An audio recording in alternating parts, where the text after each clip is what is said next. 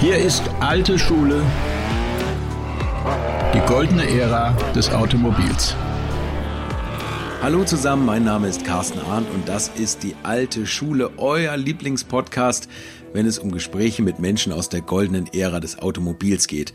Und diese Folge ist etwas ganz Außergewöhnliches, denn ich rede zwar mit einem Vertreter der goldenen Ära und einem, der echte Meilensteine im Motorenbau gesetzt hat, trotzdem geht es die erste halbe Stunde um äh, Elektromobilität und die Formel E. Mein Gast heute ist nämlich Professor Fritz Indra und der hat nicht nur bei Alpina die Turbotechnik eingeführt und vorangetrieben, sondern nachdem er von Ferdinand Pirch entdeckt wurde, auch Walter Röhrls Rallye-Ikone, den Audi Quattro befeuert. Aber keine Angst, wie ihr euch denken könnt, wird dies ganz und gar kein Loblied auf die vielgepriesenen Elektroautos und mir hat dieses Gespräch mehr als zu denken gegeben und vielen, denen ich es vorab vorgespielt habe, auch. Hört es euch an, ich finde es wirklich spannend, was jemand zu sagen hat, der auch jetzt noch zahlreiche Firmen in der Autobranche berät und der fast täglich mit Experten zu diesem Thema zusammenkommt. Wenn ihr sagt, ihr wollt gar nichts mit Elektro zu tun haben, dann spult die Kassette einfach eine halbe Stunde vor und ihr hört die Stories von früher. Aber ihr verpasst etwas, glaubt mir. Nun aber viel Spaß mit dem Turbopapst aus Wien, Fritz oder wie ich ihn nennen darf, Herr Professor Friedrich Indra. Herr Professor Indra, wann wird das letzte Benzin-Luft-Gemisch in einem Brennraum gezündet? Ach, das können wir alle zusammen überhaupt nicht abschätzen. Jedenfalls viel, viel länger als viele Menschen heute glauben. Und alle Prognosen, die man so heute hört über 2030, keine Verbrenner mehr und das Erdteil geht zu Ende. Das ist alles Schmarrn. Es ist überhaupt nicht abzusehen, wann der Verbrennungsmotor wirklich zu Ende geht oder durch etwas Besseres ersetzt werden kann. Und dieses Bessere ist ja nach wie vor weit und breit überhaupt nicht in Sicht. Und äh, wie halt so Menschen sind, egal ob sie eine Waschmaschine kaufen oder ein Auto kaufen, sie kaufen nicht etwas, als schlechter ist als das, was sie haben. Ganz normal.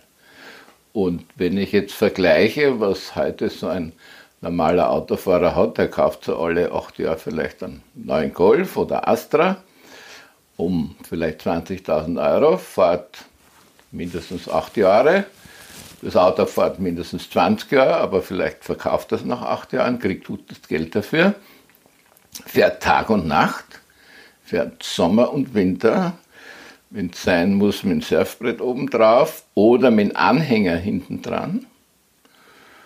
Und das ist der Status quo.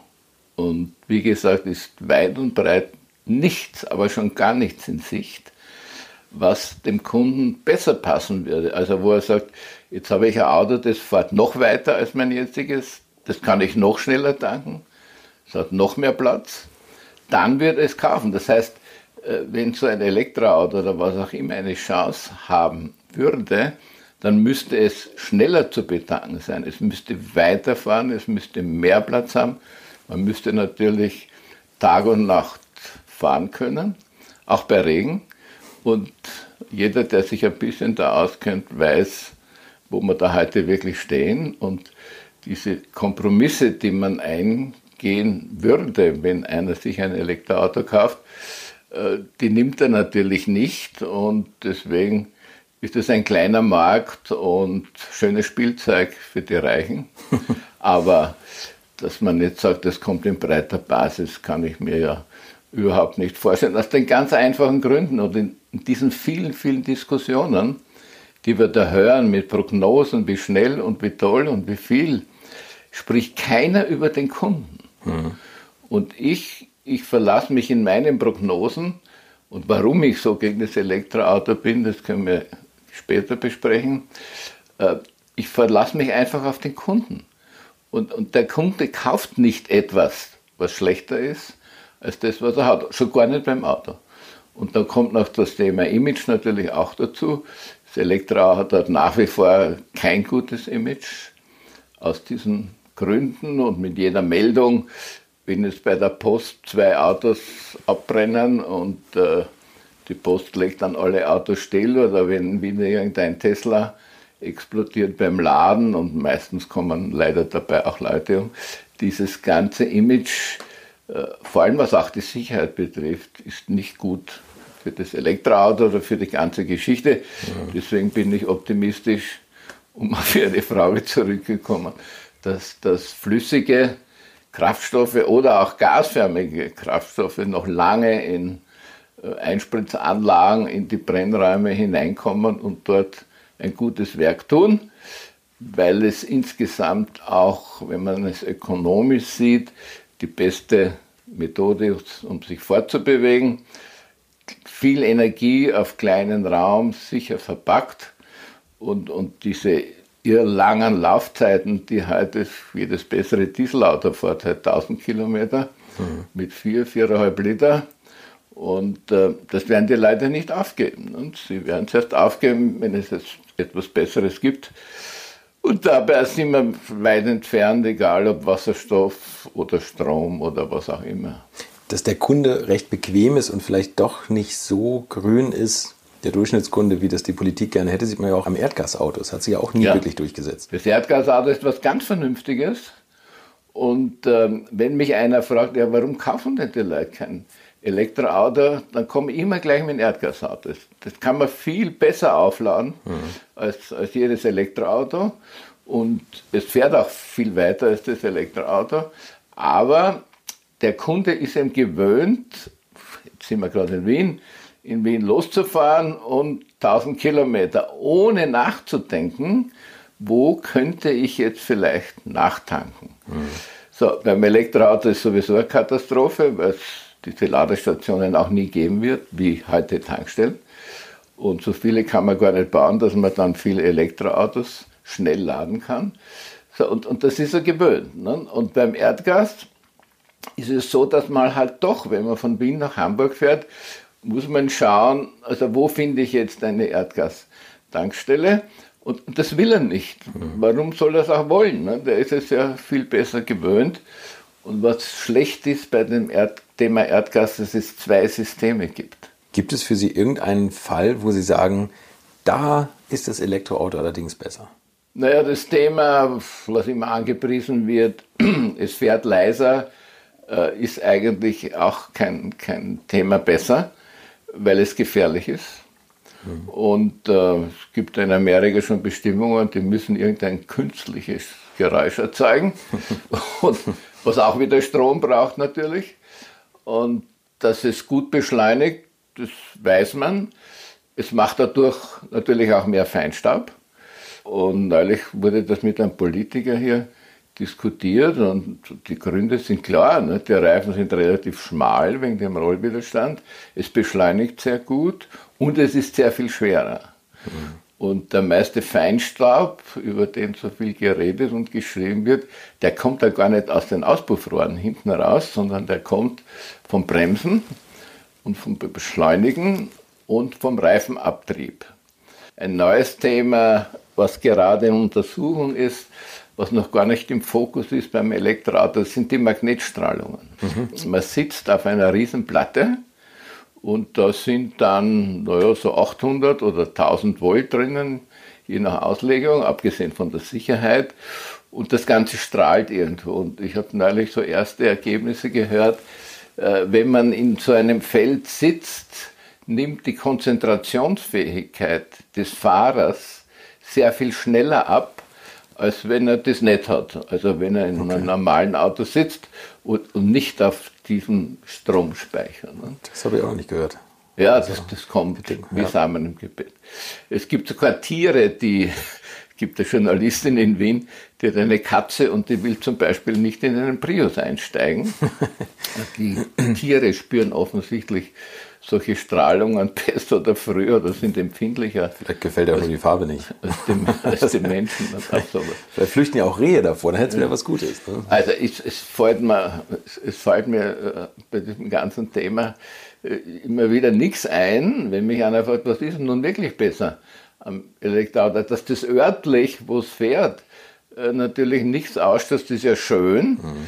Aber wenn es dafür woanders, in den Kraftwerken oder wo auch immer der Strom herkommt, sehr viel mehr ausstößt als ein normales Auto, äh, dann ist es natürlich überhaupt nicht schön. Und, und man muss auch dann den, den, Befürwortern immer was sagen. Du musst global denken. Es, mhm. es nutzt nichts, wenn irgendwo was besser ist, aber woanders sehr viel schlechter. Mhm. Genauso wie das so unsinnig ist, dass jetzt die, die Dieselautos, die verböhnen, die schönen, die guten, äh, die angeblich so stinken, die werden jetzt verkauft, Rumänien, Ungarn, irgendwo hin und fahren dort hurtig 20 Jahre weiter. Und die mhm. freuen sich über so ein wunderschönes, billiges Dieselauto. Und was hat man damit erreicht? Null.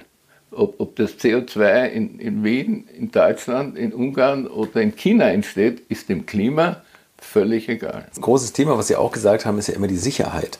Wenn ein Elektroauto in Brand gerät, hat man ja wochenlang zu tun damit. Ne? Ja, es gibt ganz, es fing schon an, ich war, ich glaube, ich war noch bei GM da hat man mal so einen Ampera, das war, kann mich noch erinnern, wurde Auto des Jahres in Genf. Äh, irgendwann. Da haben Sie schon gelacht bei GM. Ne? Nein, GM hat sehr früh angefangen mhm. äh, mit dem EV1.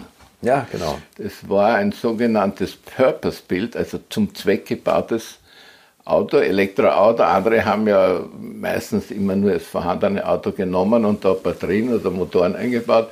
Nein, GM hat sich wirklich da große Mühe gegeben, hat den EV1 gebaut, 1000 Stück.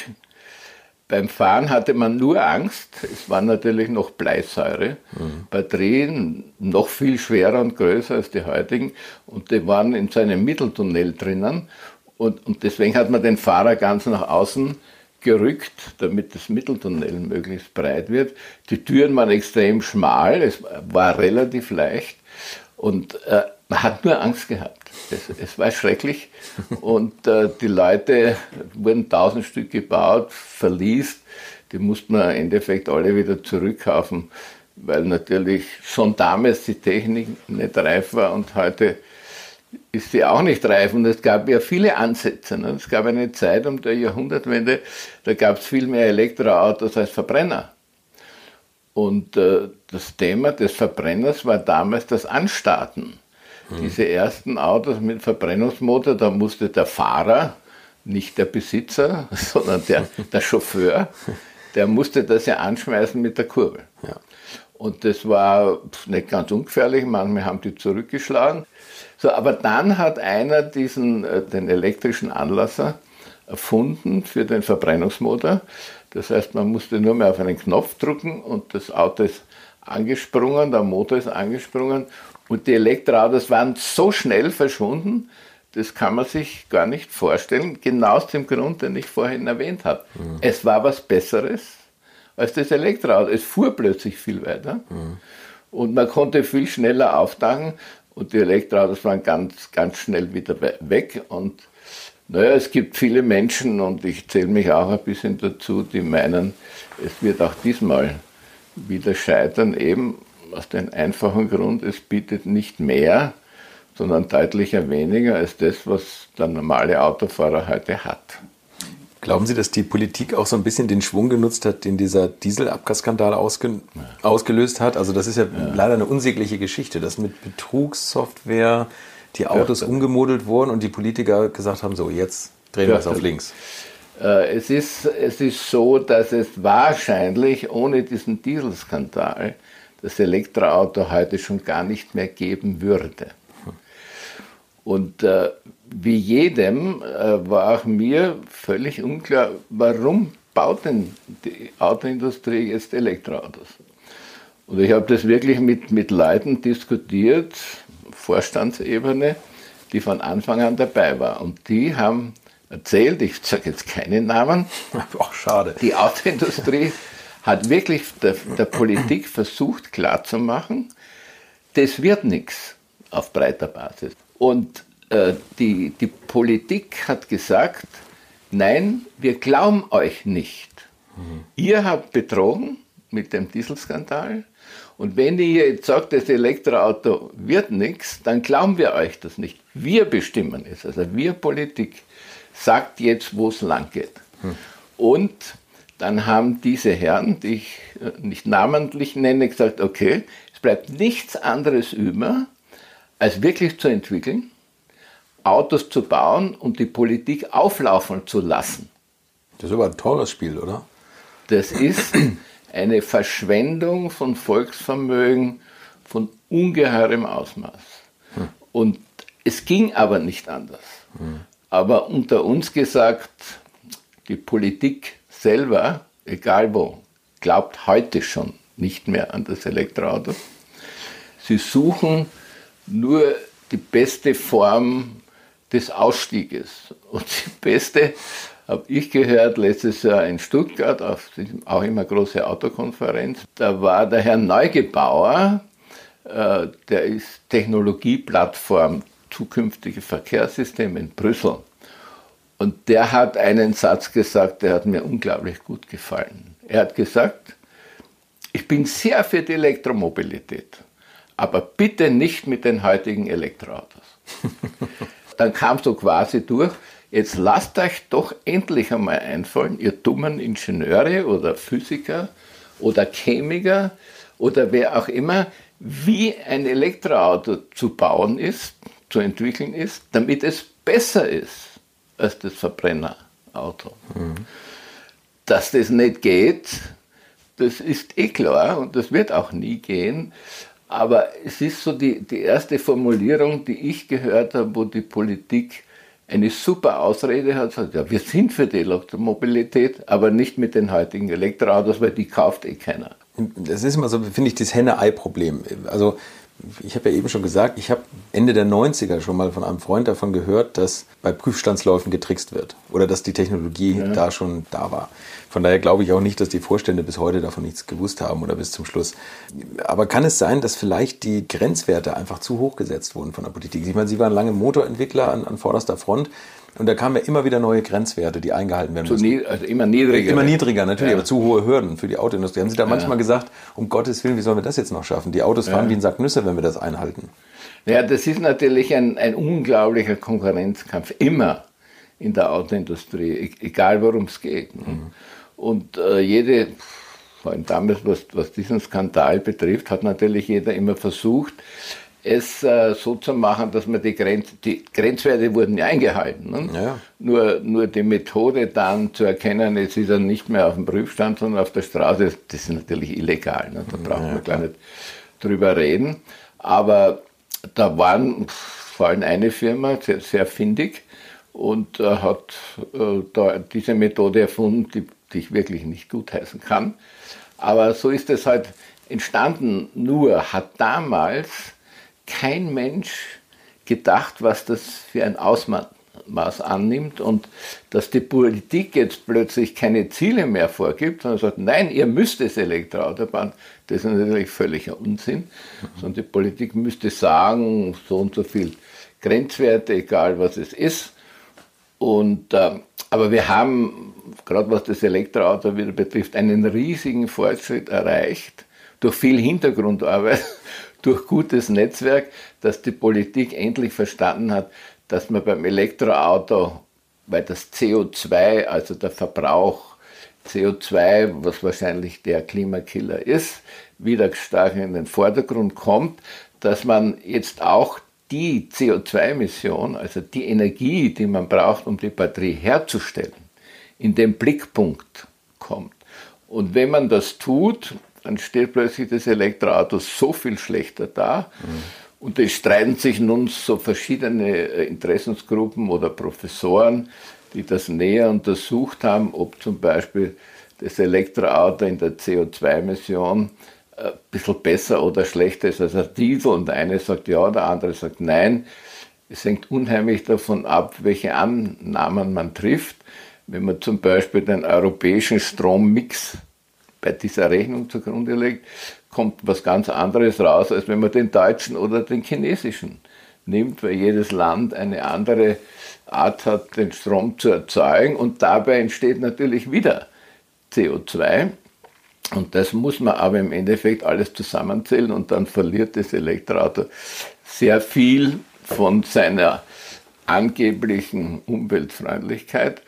Und es ist nur eine Frage vielleicht von ein oder zwei Jahren, wo dann auch in Brüssel äh, dieses Thema Gesamt-CO2-Emission beachtet wird. Und das ist natürlich ein herber Dämpfer, die immer an das Elektroauto glauben. Das Problem ist aber auch, was Sie jetzt gerade sagten, wenn man es ganzheitlich betrachtet, muss man natürlich, ja, vielleicht nicht nur Deutschland oder die EU als Autohersteller betrachten, sondern natürlich auch die gesamte Welt. Und da gibt es ja immer noch die Chinesen, ja. die ja nicht nur vielleicht an ihre Umwelt denken, sie haben auch wirtschaftliche Interessen. Und natürlich ist es einfach, mit harten Grenzwerten eine europäische Autoindustrie schnell mal Platz zu machen, um die eigenen Produkte ja. nach vorne zu treiben. Äh, Nein, Sie, haben, Sie haben ja völlig recht. In China gibt es im Prinzip nur eine Guideline und die heißt Wirtschaft. Mhm. Und sie tun alles, um wirtschaftlich immer stärker zu werden.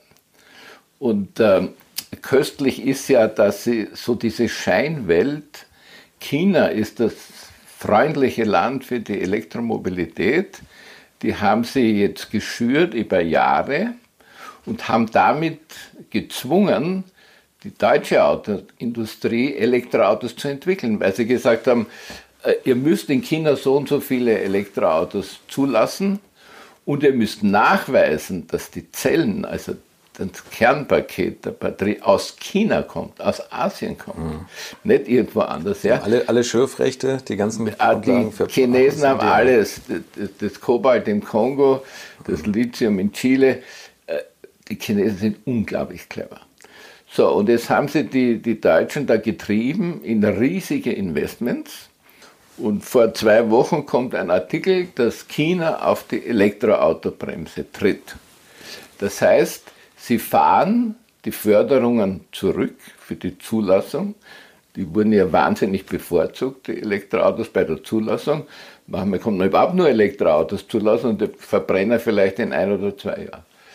So, und, und warum machen sie das jetzt? A, haben sie erkannt, dass jedes Elektroauto, gerade in China, ein weiterer Umweltverschmutzer ist. Die Chinesen machen ja alle zwei Wochen ein neues Kohlekraftwerk auf.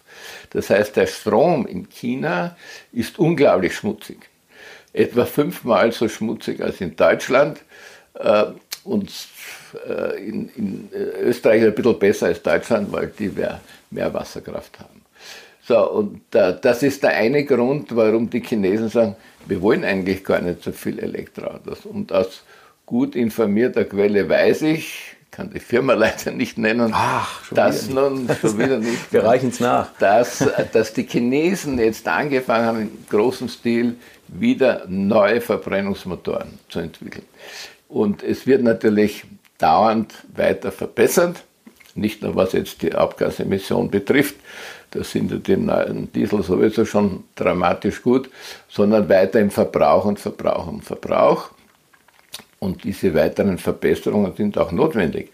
Das heißt, die Chinesen sind jetzt wieder zurück auf dem Trip, entwickeln zusammen mit sehr guten Entwicklungsfirmen äh, diese ganz neuen Generationen von Verbrennungskraftmaschinen, wie es so schön heißt. Mhm.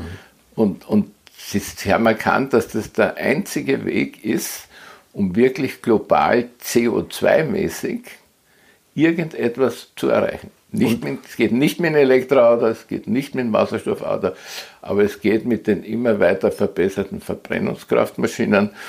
Und das werden die Kunden natürlich weiterhin kaufen, ne, weil es halt weit und breit nichts Besseres gibt. Und als schönen Nebeneffekt haben Sie jetzt gerade mal die europäische Autoindustrie geschwächt, die jetzt Milliarden, natürlich, aber Milliarden in die, in die Elektromobilität stecken. Ne? Natürlich. Sie haben es ja angeschnitten, äh, die, Wirtschaft, die Wirtschaftlichkeit ist für China hat oberste Priorität. Mhm. Und alles, was so ein bisschen herum ist, ist Schein. Also der Schein, da, das ist die Wiege der Elektromobilität. Da müssen alle erlaubt. Das ist ein Schein, ist ein Scheinkampf und hat dazu geführt, dass viele andere Länder gesagt haben, wir glauben euch das und haben angefangen, riesige Gelder, auch der Staat selber, das wird ja alles gefördert, ne, sonst wird ja eh nichts weitergehen, haben angefangen, diese Autos zu entwickeln und da wird Volksvermögen verpulvert ohne Ende. Herr Professor Indra, jetzt merke ich, wie Ihr Blut langsam kocht. Jetzt haben wir den richtigen Grunddruck. Jetzt reden wir über die gute alte Zeit. Danke. Also ein interessanter Ausblick von jemandem, der sich auskennt, was die Elektromobilität anbelangt. Ich bin gespannt, wie das weitergeht. Jetzt reden wir mal über die Formel E. Also Darüber müssen wir auch noch reden. Ja, das machen wir jetzt gleich, oder? Ja, reden wir über okay. die Formel E. Also Sie, Sie sind ja ein alter, also wir reden auch gleich noch, keine Angst, über die alte Zeit, über, Ja, die, über die ja. gute alte Zeit, wo Sie bei Alpina waren und bei Audi und bei Opel und GM, aber Formel E, der neue moderne Motorsport, die Zukunft. Es ist so unglaublich und ähm, es ist so unglaublich, weil, äh, weil äh, der Strom, den man braucht, die, diese Rennen finden ja fast alle in, in Städten statt. Und da werden dann so künstliche Boxen aufgebaut und die fahren ja mit Batterie. Jetzt hat man endlich eine Batterie, mit der man 45 Minuten fahren kann. Äh, Bis zum letzten Jahr mussten ja die Leute nach einer halben Stunde das Auto wechseln, weil die Batterie leer war. Man hat praktisch demonstriert die Unfähigkeit eines Fahrzeuges äh, weit zu fahren, indem man den Leuten vor Augen führt, also nach einer halben Stunde Schluss, jetzt steigt das nächste Auto an. So, jetzt hat man das Ganze ein bisschen verbessert, jetzt fahren sie 45 Minuten und dann, dann ist halt auch äh, wieder Schluss. Ne? So, jetzt fragt man sich natürlich, äh, wenn man ein anständiger Ingenieur ist und das auch ordentlich gelernt hat, woher kommt denn der Strom, mit dem diese Batterien dieser E-Elektro-Rennfahrzeuge wieder aufgeladen werden? Und die werden ja dauernd aufgeladen. Ne? So, und wenn man mal bei sowas war, und ich kenne da ein paar Leute, ne, die wussten das schon lange, da stehen hinter den Boxen, meistens gut abgeschirmt, damit nicht alle Journalisten das gleich sehen, stehen äh, riesige Dieselmotoren, die treiben einen Generator an und dieser Generator macht den Strom. Der Strom geht in die Batterie und äh, das Ganze ist natürlich mit ungeheuren Verlusten verbunden. Das heißt, wenn Sie die Energie nehmen, die das Notstromaggregat an, also die, die der Dieselmotor verbraucht, um den Strom zu erzeugen, und gleich ins Rennauto einfüllen, egal ob das Diesel oder irgendein anderer Kraftstoff ist, dann ist der Wirkungsgrad sehr viel besser als der Umweg über die Batterie, weil das Rennauto natürlich auch viel leichter wäre, es würde viel schneller fahren, es würde nur ein bisschen einen Lärm machen. Das Schlimme ist, dass das verkauft wird als die zukünftige Technologie und die Autofirmen, die da völlig unberechtigt einsteigen, da können wir ja viel lernen für die Serie. Das ist ein absoluter Schmarrn. Die Batterien, diese Lithium-Ionen-Batterien, äh, die auch im Rennauto verwendet werden, genauso wie im Straßenauto, die, die sind relativ vernünftig, wenn sie relativ langsam aufgeladen und wieder entladen werden, also wie im normalen Stadtbetrieb. Da halten sie relativ lang. Wenn diese Batterien jetzt dauernd ganz schnell be- und entladen werden, gehen sie auch ganz schnell kaputt. Genauso wie, wie auch bei normalen Straßen-Elektroautos, da will man jetzt schnell tanken, fünf Minuten oder zehn Minuten. Wenn man das mit Batterien macht, gehen sie ganz schnell kaputt. So, und so ist es auch im Rennsport. Die, diese Batterien, die in der Formel 1 verwendet werden, die halten so ein, zwei Wochenende, kosten ungefähr 100.000 Euro. Dann werden sie zerschreddert und verbrannt. Nee, Es ist unvorstellbar. das habe ich ja noch nie gehört. Und in der Formel E ist es, ist es so, dass die laut Regel mal ein bisschen länger halten müssen. So, und nun fliegt nun diese Formel E auch in verschiedenen irgendwo hin. Manche Fluglinien lehnen es generell ab, diese Formel E-Autos zu transportieren. Andere sagen, bitte Batterien ausbauen. Die Batterien kommen dann in viermal so schwere Stahlbehälter, werden dort verschraubt und so werden sie dann von einem Ort zum anderen transportiert. und, und dann kommen die Vorstände äh, dieser Firmen, die sich da beteiligen und sagen, das ist ja ganz toll. Und wir haben saubere Überholvorgänge. So ein Schmann, wenn man das gleich hätte richtig gemacht, aber dann wäre es halt keine Alternative geworden.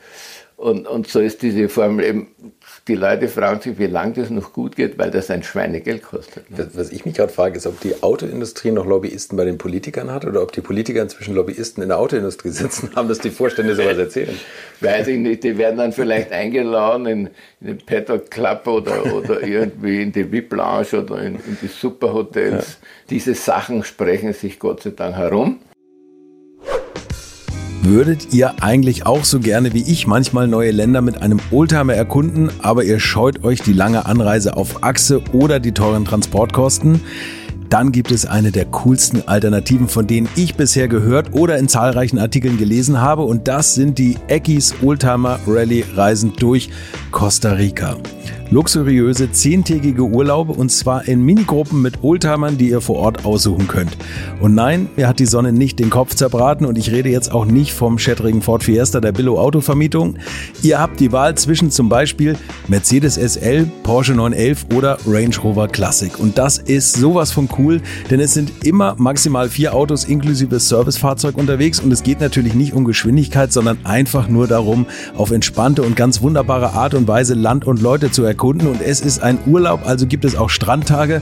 Und wer schon mal in Costa Rica war, der weiß, dass es ein sicheres Reiseland ist mit grandioser Flora und Fauna, mit Vulkanen, Regen und Nebelwäldern und irren, irren Stränden. Und mit den Fotos könnt ihr auf Instagram noch die Freunde zu Hause richtig neidisch machen. Ist ja auch nicht ganz unwichtig heutzutage. Schaut es euch auf jeden Fall mal im Netz an. Und als ich das erste Mal auf der Seite war, konnte ich es gar nicht glauben, dass jemand sowas organisiert. Und dann braucht man noch nicht mal den eigenen Klassiker schmutzig zu machen. Und mit Range Range Rover oder R107er SL die Landschaft erkunden. Es könnte schlimmer kommen. Es gibt übrigens verschiedene Routen. Mein Tipp wäre die La Carrera Costa Rica und auf der Route werdet ihr mich früher oder später mitfahren sehen. Das garantiere ich euch. So, jetzt hört ihr hier noch die Webseite und da gibt es eine ganz einfache, nämlich rally-rally.com. Und ganz wichtig, Rally wird hier R-A-L-L-Y geschrieben rally-rally.com. Am besten gleich draufklicken, Seite abspeichern und möglichst schnell buchen, denn es sind kleine Gruppen und Inga und Ingo, die das organisieren, sind wirklich mega nett und Ingo ist auf mich gekommen, weil seine Mitfahrenden immer alte Schule hören. Also Geschmack haben die, die da mitfahren auch und ihr sollt jetzt auch weiter alte Schule hören. Bis bald in Costa Rica. Hm. Und inzwischen wissen alle, dass da hinten die, die Dieselmotoren laufen mit, mit Generatoren. Die muss man auch alle immer wieder mitschleppen. Und, und die Stadt kann natürlich diesen Strom nicht zur Verfügung stellen. Und wenn sie es machen würde, wäre der ja auch dreckig, der Strom. Sauber ist es nie. Und das Ganze sagt man dann, das ist die Zukunft, das ist der saubere Motorsport.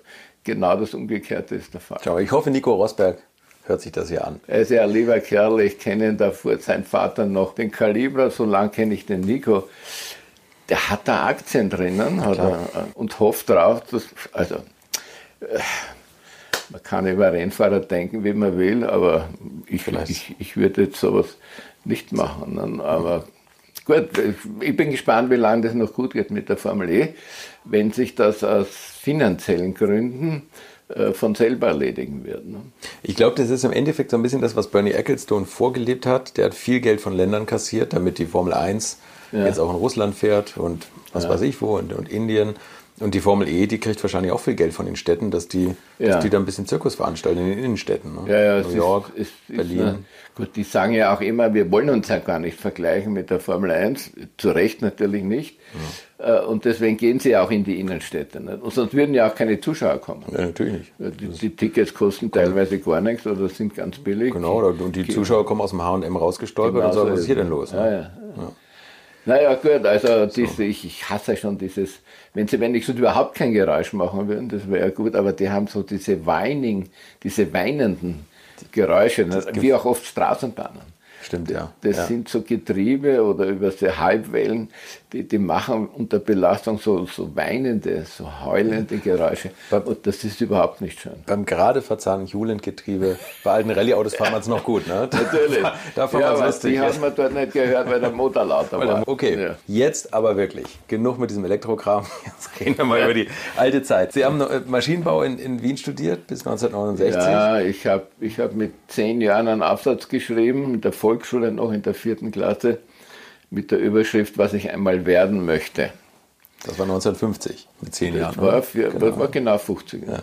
So, und dann ähm, habe ich eben, also andere Kinder wollen Schneider, Schuster oder sonst was. Ich aber möchte Maschinenbau oder Ingenieur werden und später das Doktorat machen. In dem Wort Doktorat, das ist ja auch schwierig zu schreiben, äh, das war nur rot, weil da waren so viele Fehler drin von der Lehrerin, die das korrigiert hat. Also und, und genau, es war immer mein Hobby. Ich habe ganz früh erkannt, das ist das, was mir Spaß macht. Und das ähm, deswegen war auch die Schule eigentlich völlig uninteressant. Es wurde erst interessant, dann das Studium auch nicht toll, aber als ich dann Hochschulassistent war, das war alles in Wien, ne? mhm. und das Gymnasium, das hat man halt so mit, mit irgendwelchen Noten absolviert. Und äh, auch die Hochschule, waren Fächer drinnen wie Strömungslehre 1 oder 2, da weiß ich bis heute nicht, wie ich die Prüfung bestanden habe, weil das alles nur mehr theoretisch war damals. Und das war damals auch noch ein freies Studium, das heißt, der Studierende konnte sich aussuchen, wann er welche Prüfung macht. Mhm. Und äh, also ich habe mich an den Durchschnitt gehalten, das war damals in Wien heute auch noch 16 Semester, also acht Jahre, nur für Maschinenbau. Die Ausbildung in Wien war und ist viel umfangreicher als zum Beispiel in Deutschland, weil man auch Dampfturbinen lernt oder Dampfmaschinen oder Elektromotoren, das war natürlich auch schon dabei. Naja, dann, dann war ich fertig als Diplomingenieur und dann äh, habe ich mich umgeschaut in Wien oder in Österreich. Wo gibt es denn was? Da gab es dieses Steyr-Puchwerk, aber es war alles tote Hose. Und der damalige Professor in Wien für den Lehrstuhl Verbrennungskraftmaschinen war Professor Eberan von Eberhorst. Ein ganz, ein ganz toller Typ. Das war wie beim Jochen Rindt, wenn der bei der Türe reinkam. Wunderbare große Nase gehabt. Und er war früher in der Autoindustrie, auch, war die rechte Hand von Ferdinand Porsche, mhm. hat den CIS Italia mitentwickelt, Autounion Rennwagen und der wurde, der war dann bei Audi und wurde dann irgendwann mal Professor in Wien. Und ähm, dort hatte ich das Glück, dass mich der äh, akzeptiert hat als Hochschulassistent. Und das war eigentlich die erste Zeit, äh, wo es dann äh, interessant wurde. Es war Technik pur und man konnte schon selber mitgestalten. Und da war ich dann auch relativ schnell, also nach weiteren dreieinhalb Jahren, habe ich promoviert zum Doktor Technik. Und äh, das war schön. Und dann habe ich mich wieder umgeschaut in Österreich, war genauso toter Hose. Da gab es kein BMW-Werk in Steyr und, und, kein Werk von GM in Aspern. Mhm. Die Motoren oder Gitter gab, war nichts. Und dann äh, kannte ich schon vom Motorsport ein bisschen äh, die Firma Alpina, Bobensieben. Ich habe schon während der Hochschulzeit für den Kurt Bergmann den Keimann entwickelt, also ein ganz einfaches Rennauto, das kommt aus Amerika, zu Beach Cars war das mit, mit Stahl-Gitterrohrrahmen. Und da habe ich zusammen mit, einem, mit meinem Kollegen, dem Dr. Lippic, haben wir dieses Auto halt so konstruiert, dass es sehr viel steifer war mhm. als alle anderen. Und man glaubt es heute nicht. Damals haben sich Niki Lauda und Helmut Marko auf der Rennstrecke duelliert. Das heißt, die fuhren alle, da war noch der Huber und der Brenzberg äh, dabei, sind die alle diesen Keimann gefahren. Und das Auto war höchst erfolgreich und ich hatte kein Geld. Meine Frau war in, in der Bank, hat mehr verdient als ich als Hochschulassistent und dann ging es darum, dass man jetzt noch zusätzlich Geld irgendwo herholen muss. Ich habe, glaube ich, fünf Nebenjobs gemacht, habe schon unterrichtet an einer höheren technischen Lehranstalt und habe für die österreichische Autorevue Artikel geschrieben. Mhm. Und da hat mir der damalige Chef der Autorevue, der Gründer, der Norbert Ora, gesagt, oder der Herbert Völker war es vielleicht, der Chefredakteur, die schreibt einmal eine Geschichte über den Steinmetz, also Opel-Tuner, mhm. und über den Burkhard Bovensieben Alpina, BMW-Tuner. Und dann habe ich zusammen mit einem Fotograf, ich glaube, er hieß Rottensteiner, äh, das damalige Traumauto war BMW 2002, das ich mir natürlich nicht leisten könnte. Das war ein Testauto, dann sind wir gefahren nach Deutschland. Und bei Alpina, Opel Tuning, Steinmetz war nicht so toll. Aber bei Alpina, da war auch ein gewisser Gerd Hack, war auch Geschäftsführer, jahrelang auch bei Automotor und Sport tätig. Und der hat mich dann in dem Interview gefragt, was, was machen Sie eigentlich? Habe ich gesagt, naja, ich habe promoviert, kenne mich sehr gut aus bei Abgasen, das war mein Promotionsthema, und im Rennsport. Und dann war klar, Alpina macht Rennsport und, und damals ist auch schon auf diese Tuning-Firma das Thema Abgasemission gekommen. Das heißt, auch die mussten Abgasgrenzwerte äh, schon erfüllen. Und wir waren so schnell Handels 1, dass ich nach drei Monaten, das war dann 71, äh, angefangen habe bei Alpina als Entwicklungsleiter. Und das ist ein Kaff im Allgäu, Buchloe. Buchloe. Von München kommend, Landsberg am Lech, Buchloe, Linda. Und als ich meine Frau dann das erste Mal mitgenommen habe, aus Wien kommend, in Wien lebend, hat sie sich auf die Hauptstraße von Buchloe gesetzt, hat bitterlich geweint. Aber in dem Schwimmbad hat dann auch die Sonne geschienen. Sie hat mich Gott sei Dank mein ganzes Leben lang immer begleitet bis nach Amerika und das war auch sehr gut so. Ne, und Alpina äh, war toll, weil der Lauda, der ging dann auch mit und fuhr CSL Coupé, also das damalige Leichtbau-Coupé, das Alpina im Auftrag von BMW entwickelt hat. Und ich werde nie vergessen, wie toll es mit Niki war, zusammenzuarbeiten weil er wahnsinnig motiviert war. Er war immer der Erste an der Rennstrecke, er hat mit den Mechanikern gesprochen. Er war unglaublich ehrgeizig und er wusste vor allem immer, wann er schnell sein muss. Mhm. Also wenn irgendein lächerliches Rennen war, dann hat das eigentlich gar nicht interessiert. Aber sechs Stunden Rennen Nürburgring, 73, äh, das war da, Tourenwagen Rennsport war damals absolut top. Da fuhr der äh, Ford Capri und dann später Jaguar. Es war, war top und, und das Stück fuhr äh, den Werks-BMW, der Niki Alpina, das Budget war wahrscheinlich 1 zu 10.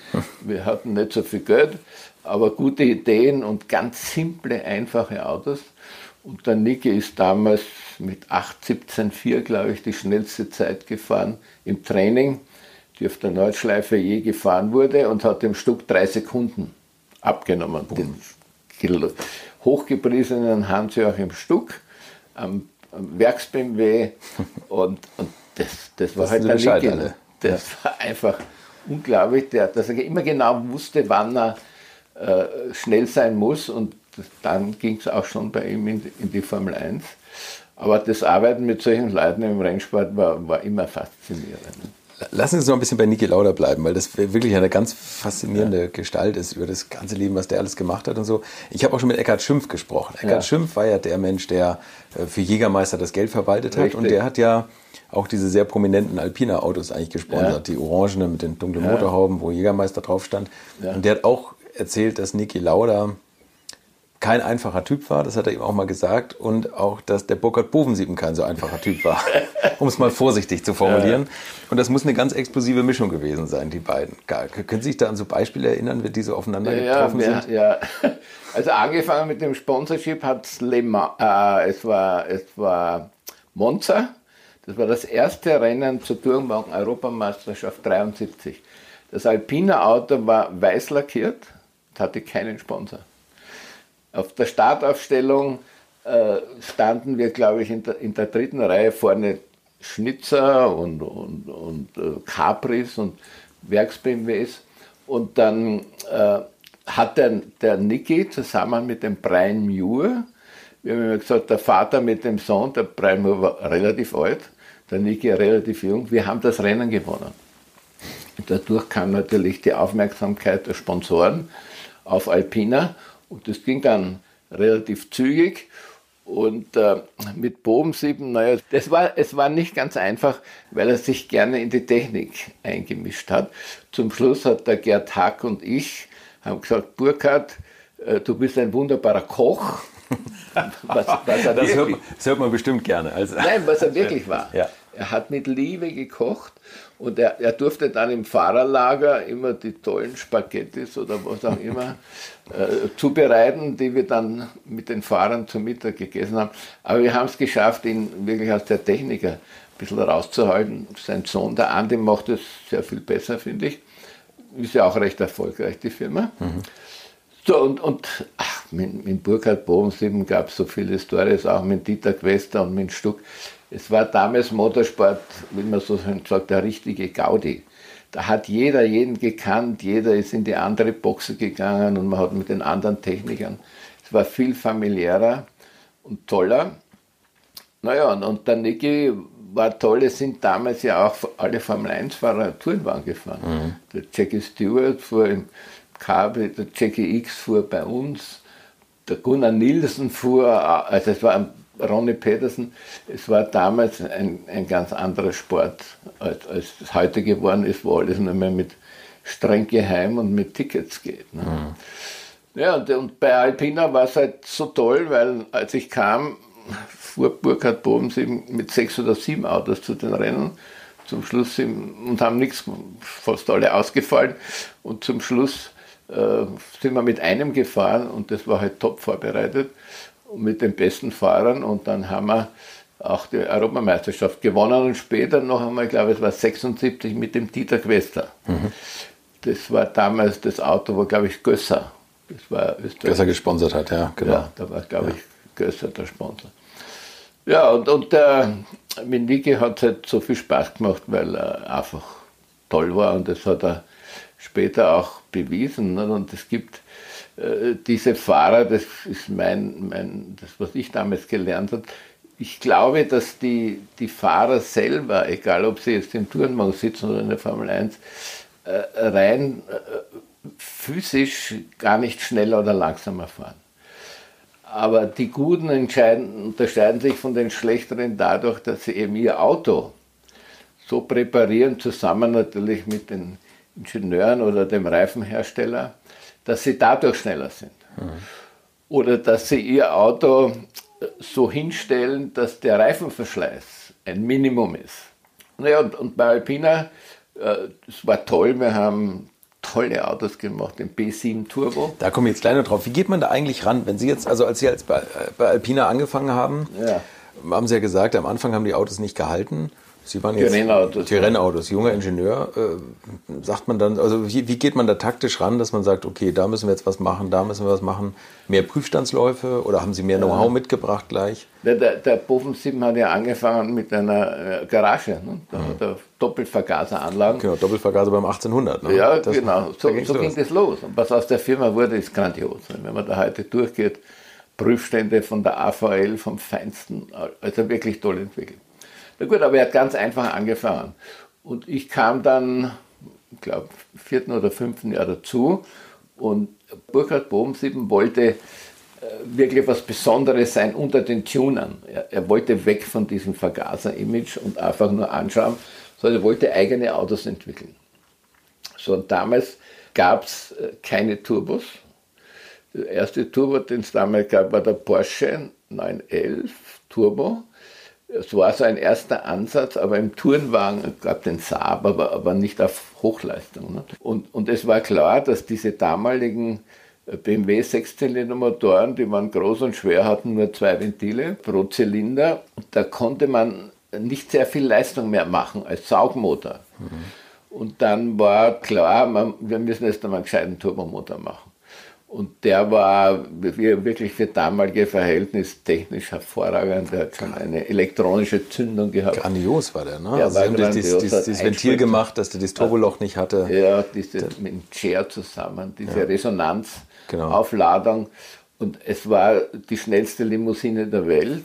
Ich kann mich an einen Test erinnern, wo sie mit dem Ferrari Testarossa ja, damals das Traumauto irgendwie ver ja, verglichen wurde oder der Porsche Turbo. Ja. Und der BMW hat alles gebügelt, aber in einer relativ braven Limousinenform. Ne? Ja, ja, es, es war so faszinierend, weil es das Understatement-Auto überhaupt Total. war. Und, und so unglaublich das ist, wir sind damals wirklich auf der Straße gefahren mit TÜV. Höchstgeschwindigkeitsmessung war dieser Ostring um München rum, der nicht fertig war. Da gab es noch ein Stück Autobahn, aber das war relativ nah an, an Buchloe dran. Und da bin ich selber gefahren. Daneben saß der TÜV-Beamte mit der Stoppuhr in der Hand und dann waren wir endlich auf 250. Dann fährt da vorne wieder einer raus, wieder nichts. Aber so sind man damals äh, die, die Höchstgeschwindigkeitsmessungen gefahren. Und mit demselben Auto bin ich dann nächste Woche auf der Straße zum TÜV nach Essen gefahren, um den Abgastest zu bestehen. Heute werden die Autos verpackt, ja. äh, auf Temperatur gebracht und dann gemessen. Also früher war das alles ganz anders und das war ein, ein faszinierendes Auto.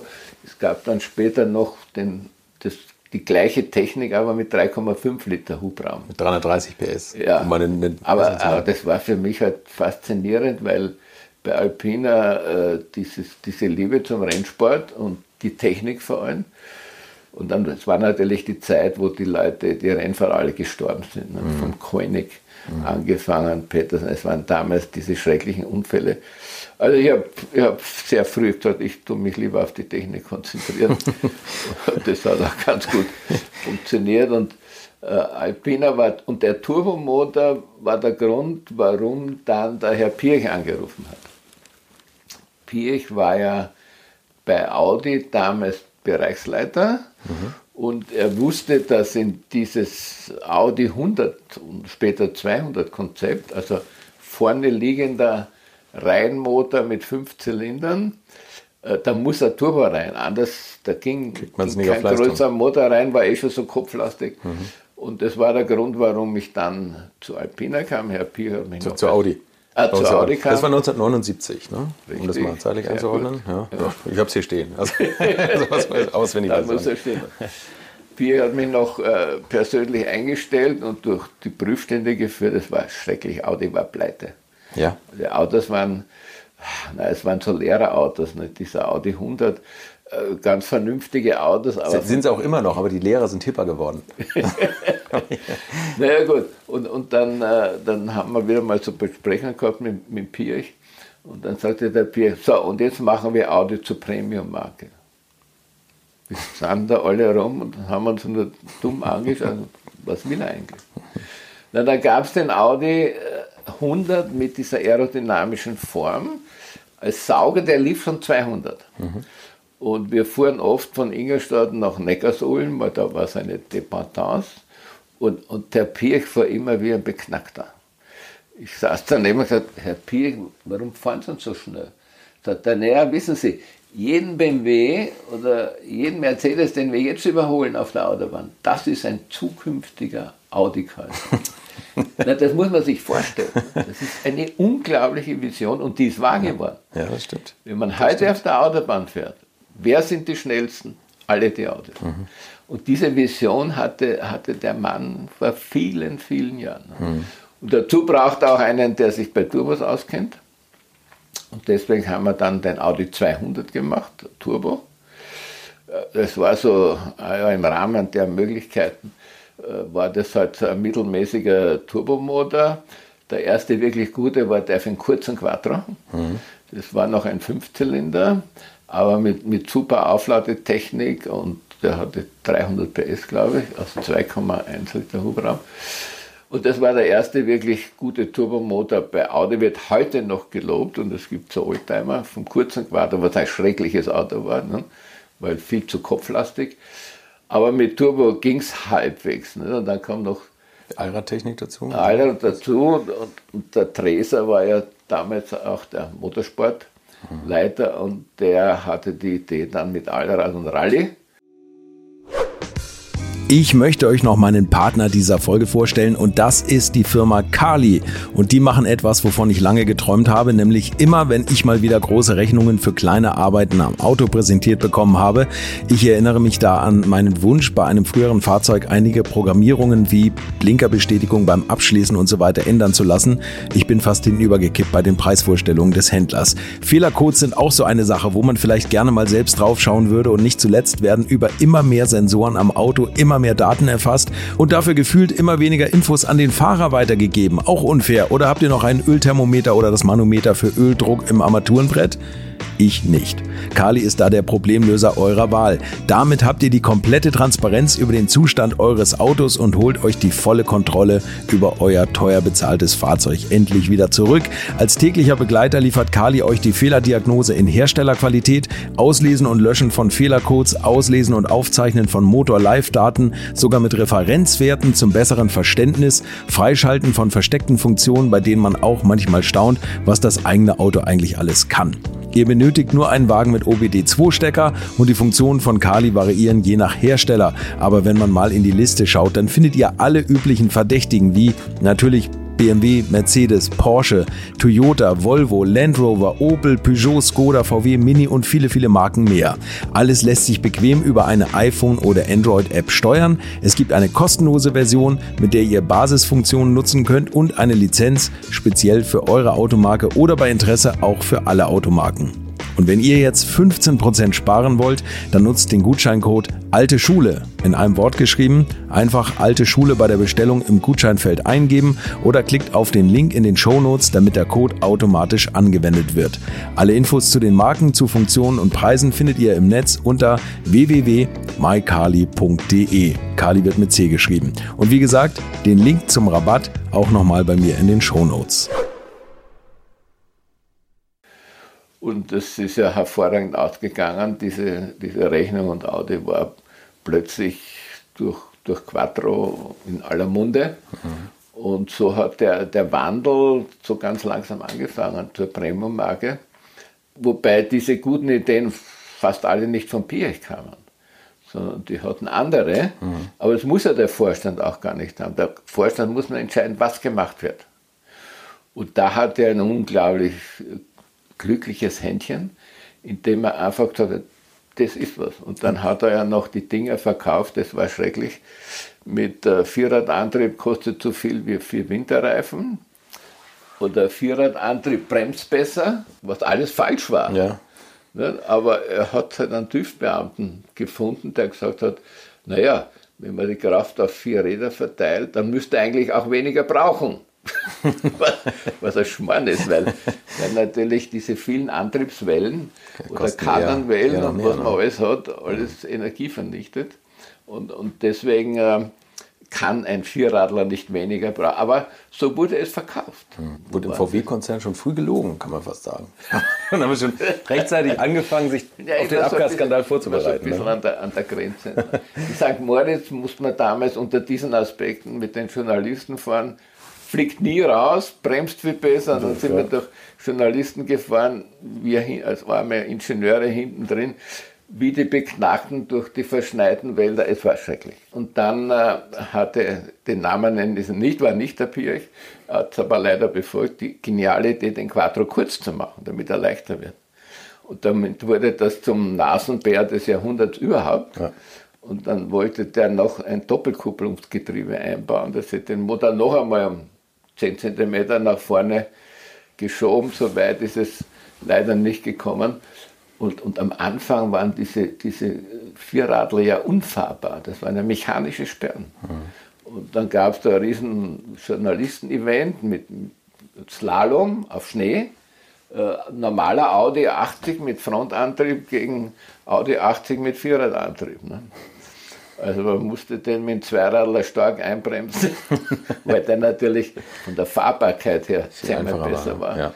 Als, als der Vierradler und der Röhrl hat, ich glaube, er hat drei oder vier kurze Quattros dann zerstört, bevor er überhaupt gelernt hat, mit dem Zeug in die Kurve drängen. Ne? Und das, man sieht ja dieses, es gibt so Videos, wo er auf den Pedalen rumtritt, Gas und Bremse gleichzeitig, um das Auto überhaupt in die Kurve zu bringen. Ne? Unglaublich schwierig zu fahren. Ja, und es hat sich auch damals erübrigt, nach, nach Riesenerfolgen, wissen wir, mit Michel Mouton und Weltmeisterschaft und so, äh, in dem das Konzept, das Fahrzeugkonzept am Ende war und dann kam ja Peugeot mit dem Mittelmotorauto und hat natürlich alles gewonnen. Ne? Mhm. Also es ist oft so, dass, dass dann sich eine Firma oder eine, eine, ein technischer Leiter in eine Richtung entwickelt und, und glaubt, das ist es forever. Mhm. Aber das ist natürlich nicht so. Ne? Man muss dann schon rundherum schauen, dann, was ist noch Besseres da? Und diesen Schritt hat, hat dann Pierre nicht mehr geschafft. Der, der, hat das ja immer so, irgendwann hat er keine Lust mehr auf bestimmte Leute oder die werden ihm zu gut naja, oder zu war, stark. Es war eine, eine, eine, ganz lustige Geschichte, die ich nachträglich erfahren habe. Es gab eine Präsentation, so, das waren glaube ich fünf oder sechs Jahre bei Audi. Und dann war eine einfache Präsentation, von, es war glaube ich das Audi Coupé und das war in Ingolstadt, also nicht Monte Carlo und nicht so ganz toll. Und dann hat, hat der damalige Chef von Pier, das war der Habel, der hat dem Pier gesagt, jetzt lassen wir mal den Indra sowas machen. Naja, und dann habe ich da zwei Wochen lang für die Weltpresse das Auto vorgestellt und habe das natürlich viel besser gemacht als der Piech, was wirklich keine Kunst ist. Ne? Piech kann nicht sehr gut reden, das Stimmt weiß jeder. Also meistens. Das, das, deswegen kann man sagen. Und der, zeitgleich war von VW, wurde der Dieselmotor vorgestellt in München. Und das hat mein Freund Hofbauer gemacht, aber der war dann plötzlich krank. Und dann haben die, haben die VW-Leute angehört, der Indra soll jetzt auch noch das, das da unten machen. Na gut, auf alle Fälle lief das hervorragend und dann ging der Herr Habel zum Piech und hat gesagt, naja, Herr Piech, der, der Indra hat es ja so gut gemacht, alle, ich habe so positive von den Journalisten, jetzt lassen wir jetzt immer den Indra machen. Ne? und damit war klar, dass ich nicht mehr lang bei Audi bin und war, war neun Monate freigestellt, tolle Zeit mit Gehalt und Dienstauto. Meine Vorlesung habe ich in dieser Zeit gemacht, sonst wäre ich nie Professor geworden, okay. weil man in der Industrie nicht die Zeit hat, so eine Vorlesung vorbereiten, ist viel Arbeit. Mhm. Und in diesen neun Monaten habe ich die Vorlesung gemacht, Headhunter früh angerufen und dann war ich der Vorstand, Vorentwicklungschef bei Opel. Mhm. Und Sie glauben es nicht, wie dann Opel eine erfolgreiche Firma war. Wir hatten das erste 3-Liter-Auto. Wir waren erfolgreich im Motorsport mit dem Calibra. Wir haben die Formel 3 dominiert. Aber auch bei den Serienautos, der Kadett GSI. Sie haben den EcoBoost-Motor entwickelt. Ja, das los. Ja. Aber Kadett GSI, da weiß Kadett ich noch. GSI war besser als der Golf GTI. Genau, ich, ich weiß noch, dass das bei, bei Opel-Fans, dass die immer ja. gesagt haben, da muss man nichts mehr nachbearbeiten am Kopf. Beim ja. Golf war alles wie so eine Kraterlandschaft. Super ne? Kopf, das, ja. hat Kostbars mitgeholfen. Ja. So, und, und Opel war wirklich unheimlich führend auf vielen Gebieten, nicht nur im Motorsport, sondern auch in der Serie. Und äh, alle jungen Ingenieure damals, wie auch der besagte Dr. Grebe, die wollten damals zu Opel. Von der Hochschule Opel war Opel, Opel, Opel. So, und äh, es war eine, eine ganz tolle Zeit und sehr erfolgreich. Ich will jetzt auch keine Namen sagen, warum es in die Hosen ging, aber äh, nach einiger Zeit bei Opel hat GM also die Mutterfirma in Detroit, gesagt, wir brauchen jetzt eine globale Organisation im Powertrain, also Motorgetriebe.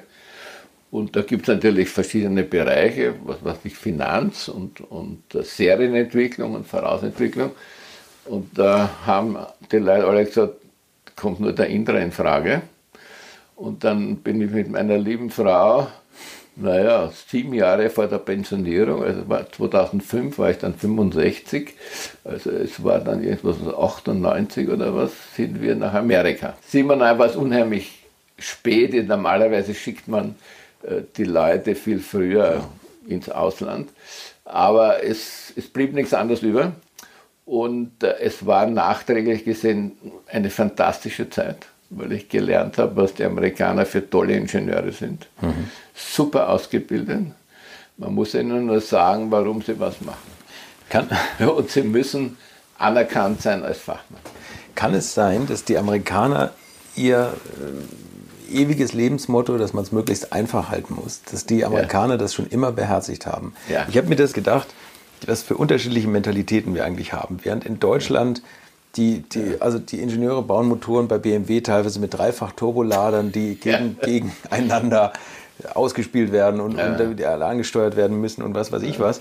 Die Corvette, die, die C7, ist 2013 noch mit Blattfedern rausgekommen. Ne? Wo, man, ja. wo jeder deutsche Ingenieur und sich totlacht eigentlich. Ne? Die, wenn es einen Vergleichstest gibt, Corvette gegen Porsche von, von Kreise drum, ne? ist die Corvette sparsamer das, und das auch, das kommt auch noch dazu, mit riesen V8-Motoren oder dieses eine verrückte Auto Hellcat mit, mit inzwischen über 800 PS in der, im Straßenwagen, kann vor Kraft kaum laufen. Ein ganz einfacher Motor, jetzt ja. aus Laiensicht, ein 8-Zylinder mit einem Kompressor drauf. Aber, aber Leistung ohne Ende und dieser, irgendwie sind die schnell. Der V8-Motor ist ein Lieblingskind von mir. Ja. Äh, der hat nur eine Nockenwelt, ein V8-Motor. Ganz einfaches Konzept. 5, 6 Liter Hubraum, Stoßstangenmotor, Kipphebeln. Das hat man in den 50ern schon gesehen. 800 ne? Euro kostet der Motor. Er kostet weniger als ein europäischer Vierzylinder-Vierventiler. Und das. der Trick besteht darin, warum sie so sparsam sind. Die drehen so niedrig. Die drehen vielleicht 7000 maximal. Die, die, die Le Mans Rennmotoren waren so bei 7000, das ist gleiche Motor. Und, und äh, die Straßenmotoren am Tag werden 8000 Stück von diesen Motoren gebaut, sind in allen Pickups.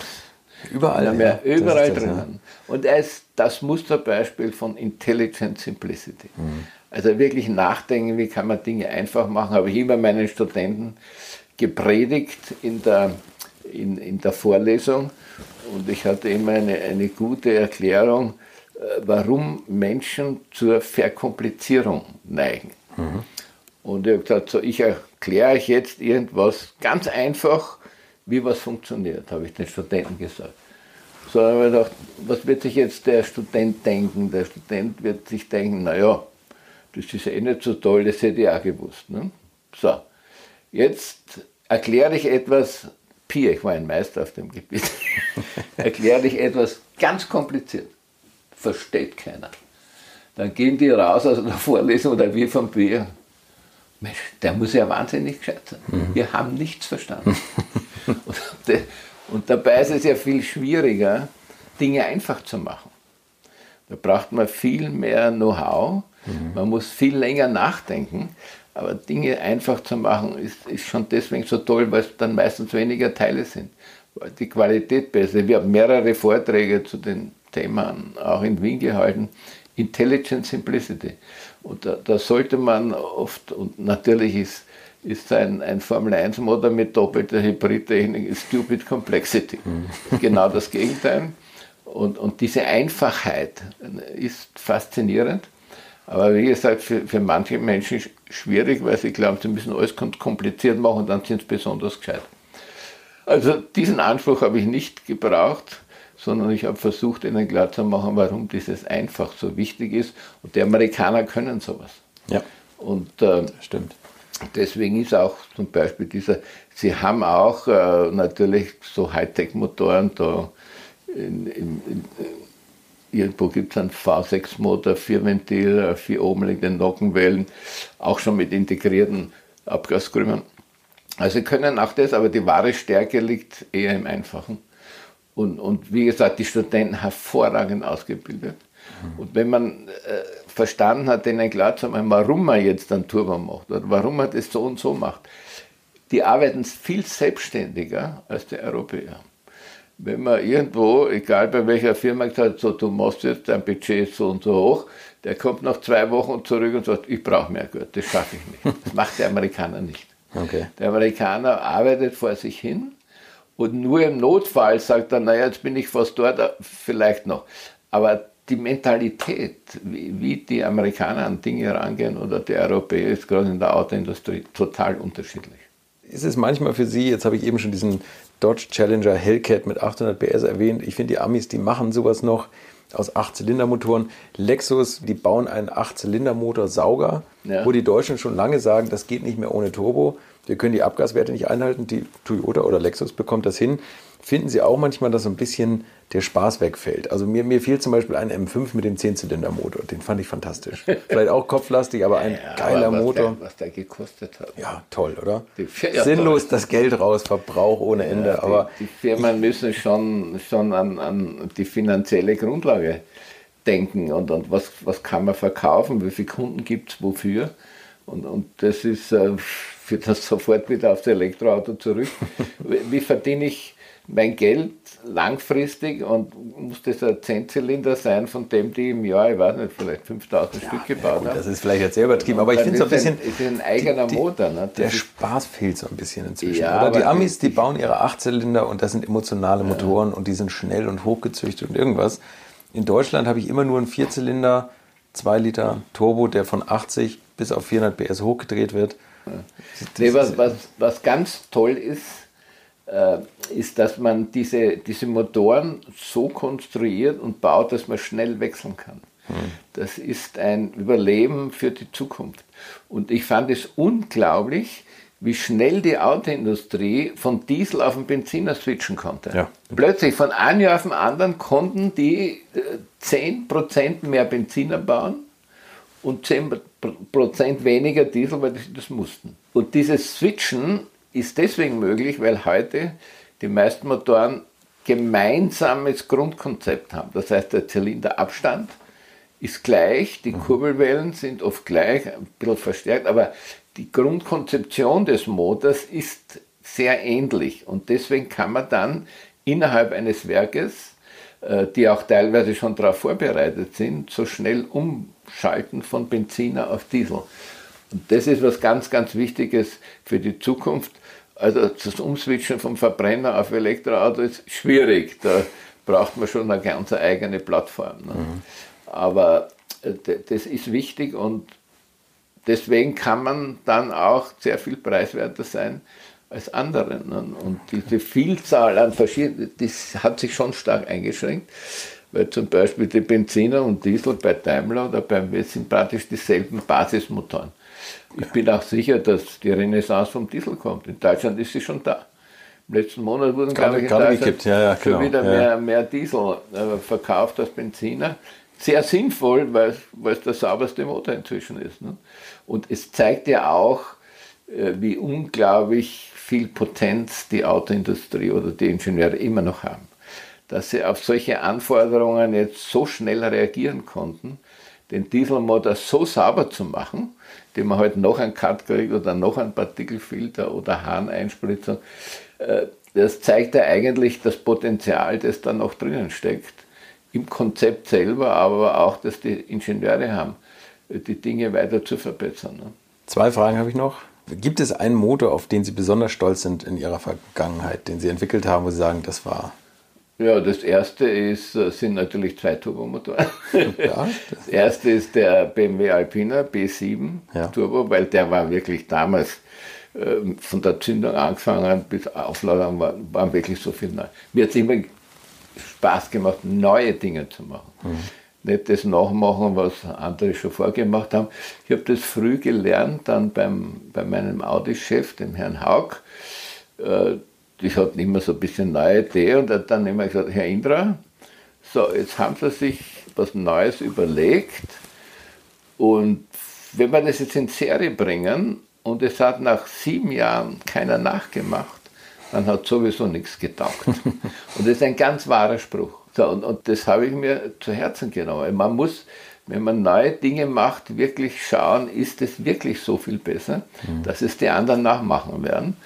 Und ähm, also der, zurück zu den Motoren, das erste war der B7 Turbo und ein toller Motor war der Motor vom kurzen Quattro. Okay, der Weil da konnte man wirklich so alles anordnen, Ladeluftkühler. Vom Konzept her war das ein toller Motor. Naja, was natürlich noch ganz toll war, von Opel der Calibra Turbomotor. Das war der erste, wo der Abgaskrümmer mit dem Turbinengehäuse in einem Stück gegossen wurde. Und das war damals bei Opel auch was ganz Neues. Und äh, das haben wir so geschickt gemacht, dass die Finanz das nicht verhindern konnte. Und zwar haben wir das entwickelt und der Serienanlauf war relativ nah und dann ist man draufgekommen, dass das mehr kostet, als wenn man den Krümmer separat gießt und den Turbolader separat gießt, dann hat man höhere Stückzahlen oder zwischen eine Dichtung macht. Und normal verhindert ja die Finanz den technischen Fortschritt oder oft. Aber in dem Fall äh, war, war wir gesagt, es geht nicht mehr. Wir haben die Zeit gar nicht mehr, das an, wir wollten natürlich auch nicht.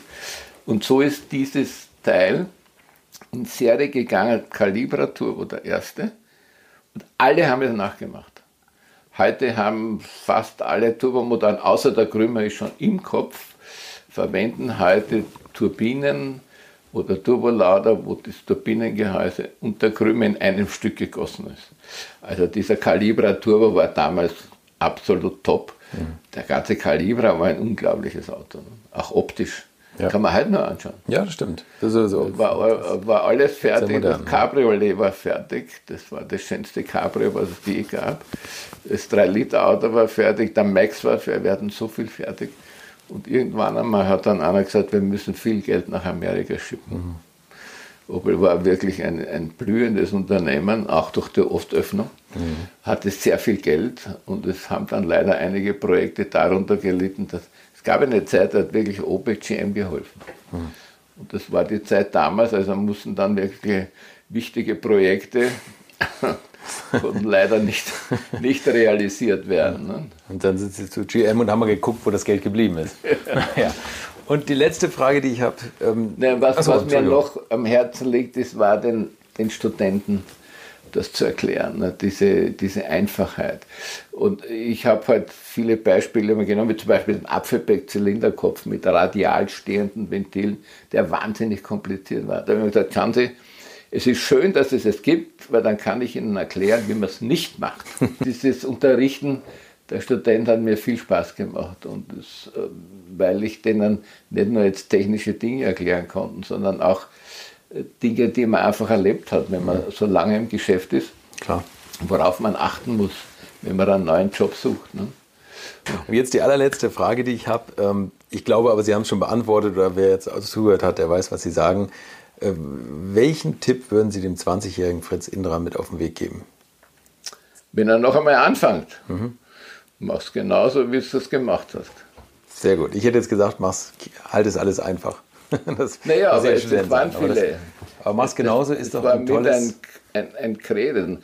Gut, ich hatte, ich hatte das Glück, dass ich immer veröffentlicht habe. Mhm. Das sage ich auch immer den Studierenden. Äh, du kannst im Prinzip nur weiterkommen, wenn du veröffentlichst. Und, und der, der Weg von Alpina zu Audi war deswegen, weil ich über diesen B7 Turbo in der ATZ, MTZ, das sind so die klassischen äh, Ingenieurszeitungen, über den Motor geschrieben habe.